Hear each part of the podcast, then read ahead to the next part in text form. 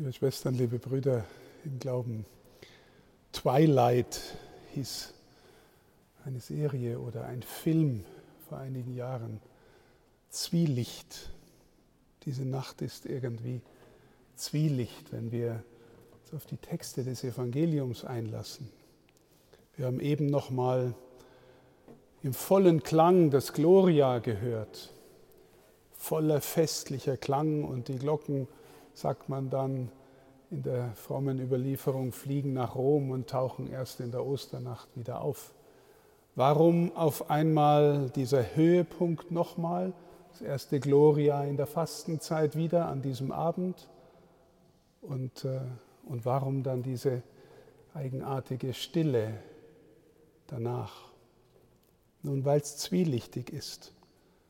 Auf der einen Seite geht Jesus dem entgegen, was seine volle Sehnsucht ist. Er vollendet an diesem Abend, in dieser Nacht und am morgigen Tag den neuen Bund, die eigentliche vollendete Versöhnung von Gott mit seiner Schöpfung, vor allem mit seiner Lieblingsschöpfung, den Menschen. Endgültiger neuer Bund in Christus. Auf der anderen Seite atmet diese Nacht zugleich Verrat. Er wusste, wer ihn ausliefern würde. Petrus geht raus und sagt vorher noch, mit dir bis in den Tod, Herr. Und dann kommt ein lächerlicher Anlass und er verleugnet ihn. Dann kommen die, die ihn verhaften und ihm den Prozess machen. Und er geht in die Nacht. Und dazwischen dann, und jetzt gleich auch hier bei uns als Teil der Liturgie, die Fußwaschung des Herrn. Mich beschäftigt dieses Wort, das rätselhafte Wort, das er zu Petrus gesagt hat, das der Diakon gerade so feierlich vorgetragen hat. Wer vom Bad gekommen ist, ist schon rein und muss sich nur noch die Füße waschen. Was heißt das? Er muss sich nur noch die Füße waschen. Sicherlich kapieren die Jünger, dass Jesus eine Demutsübung vollzieht und Petrus mag nicht so recht, dass sich der Herr und Meister vor ihm in dieser Weise demütigt. Es war ein Sklavendienst.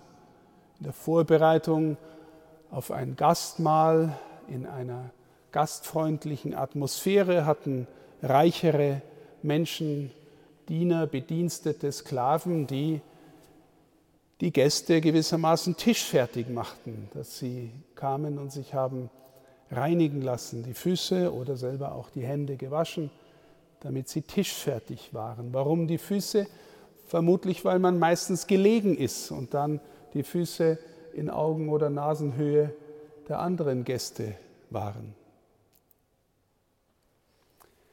Ein Sklavendienst. Petrus will nicht, dass sich der Herr für ihn und vor ihm demütigt.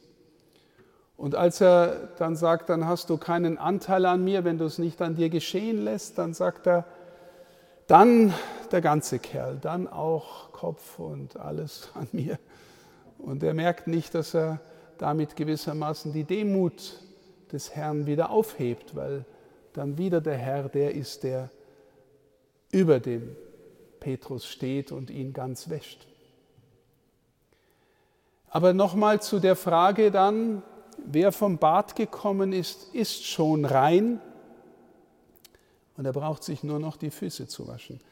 An einer anderen Stelle im selben Evangelium kommt mal das Wort von Jesus, ihr seid schon rein durch das Wort, das ich zu euch gesprochen habe. Also ich stelle mir vor, die gehen mit dem Herrn drei Jahre durch die Gegend und sehen, wie er spricht und predigt und heilt und dient. Und sie lernen und sie nehmen das alles in sich auf und es bewirkt eine gewisse Atmosphäre, des Heilerwerdens. In der Gegenwart Jesu wird man nicht so schnell dann wieder herausfallen, es sei denn, man hat ein verhärtetes Herz wie Judas es offensichtlich in dieser Zeit angenommen hat. Ihr seid schon rein, aber nicht alle, denn er wusste, wer ihn verraten wurde, haben wir gehört. Also auf der einen Seite die Lehre aufnehmen, das Beispiel sehen, aber dann die Füße, liebe Schwestern und Brüder. Und da ist mir vor einiger Zeit mal so der Gedanke gekommen, was bedeuten denn die Füße, außer dass man sich runterbeugen muss aus der Seite, auf, von der Seite Jesu her? Aber was bedeuten sie denn für uns? Wir haben so viele Worte, die mit Füßen verbunden sind im symbolischen Sinn. Zum Beispiel, der steht zu dem, was er sagt. Oder ich stehe hinter dir. Oder jemand hat seinen festen Standpunkt gefunden. Und von Martin Buber, dem jüdischen Religionsphilosophen, gibt es das schöne Wort, der Mensch hat Gefühle aber er steht in seiner Liebe. Der Mensch hat Gefühle, aber er steht in seiner Liebe. Alle, die sie Menschen haben, die sie gern haben, Verwandte, Freunde, eigene Kinder, da wissen sie, dass sie nicht immer nur die besten Gefühle für sie haben. Wenn es Ärger gibt, wenn sie im Streit sind. Und trotzdem stehen sie vor allem wenn sie zum Beispiel Eltern sind zu ihren Kindern, auch wenn sie die gerade wirklich dratzen und sie sie aus dem Fenster halten könnten. Der Mensch steht in seiner Liebe, aber er hat Gefühle. Ich deute es so, ihr habt jetzt viel gehört, aber könnt ihr schon rausgehen und stehen für mich? und stehen an meiner Seite und mit mir gehen. Es wird ehrlich gesagt noch in dieser Nacht ziemlich jämmerlich. Sie gehen zum wichtigsten Gebetstreffen der Weltgeschichte miteinander. Drei nimmt er mit. Petrus, Jakobus und Johannes. Warum das wichtigste Treffen der Weltgeschichte, Gebetstreffen? Weil Jesus dabei ist, die Sünde der Welt auf sich zu nehmen und durchzukämpfen und ihr bis auf den letzten Grund zu gehen und sich mit ihr zu identifizieren. Und er bräuchte jetzt einfach mal seine Freunde, die mit ihm und für ihn beten. Es tröstet auch, dass die Jünger keine Gebetshelden sind, sondern dreimal einschlafen, auch wenn es heißt im Evangelium, dass er Blut, Blut schwitzt. Wie mag er ausgesehen haben, als er da zurückkam? Stehen Sie da an seiner Seite oder pennen Sie jämmerlich ein? Der Mensch hat Gefühle und ich bin gerade hundemüde, aber er steht in seiner Liebe und steht zu dem, zu dem er gehört, was er versprochen hat. Petrus steht vor dieser Magd aber ihm wackeln die Knie. Nee, den kenne ich nicht. Steht ihr schon? Wasche ich euch die Füße ab von dem Schmutz, dem Rest, der Egozentrik, der Angst, die euch allen anhaftet, wird er den Jüngern sagen, ich wasche euch jetzt die Füße, damit ihr stehen lernt und gehen lernt. Und dann, liebe Schwestern und Brüder, tut Jesus etwas, wenn er die Eucharistie einsetzt, von dem ich gesagt habe, dass es die Vollendung des neuen Bundes ist. Das, woraufhin sein ganzes Leben hingezogen hat, wohin ihn der Vater hinzieht, wohin ihn der Vater durch die übelsten Abgründe von Schmerz und Not hindurchgehen lässt der neue Bund in seinem Blut.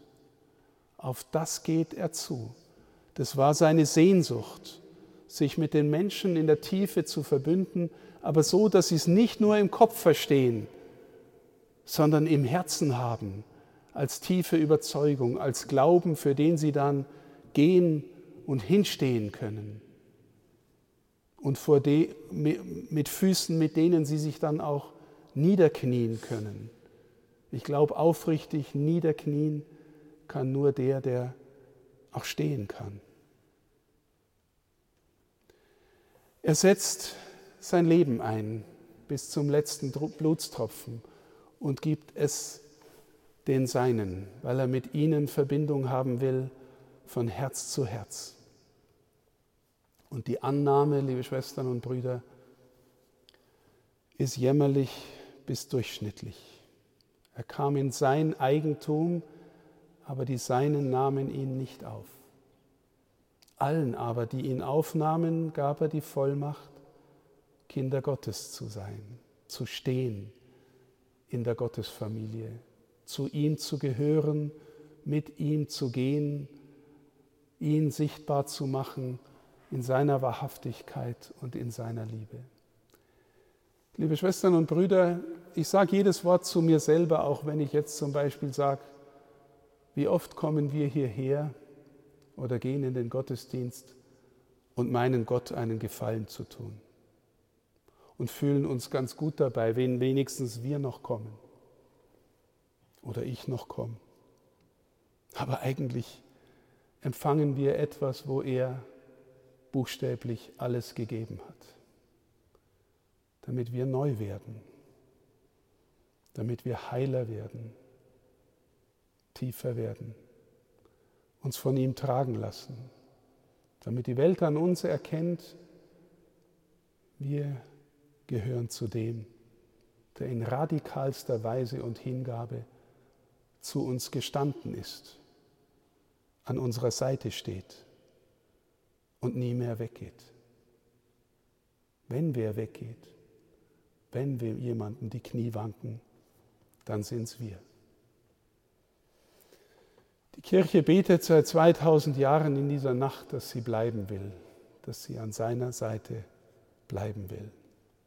Bitten wir ihn um die Kraft, dass wir durch seine Eucharistie und Hingabe bei ihm bleiben können, bei ihm stehen können. Amen.